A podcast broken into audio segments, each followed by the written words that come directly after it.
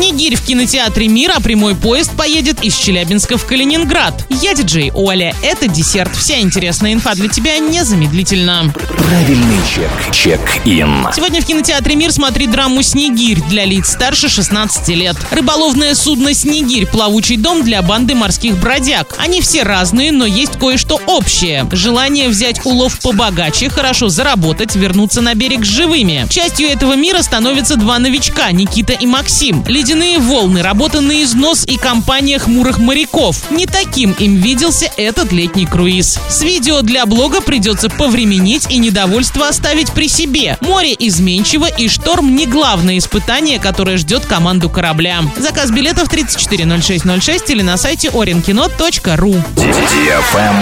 Лайк.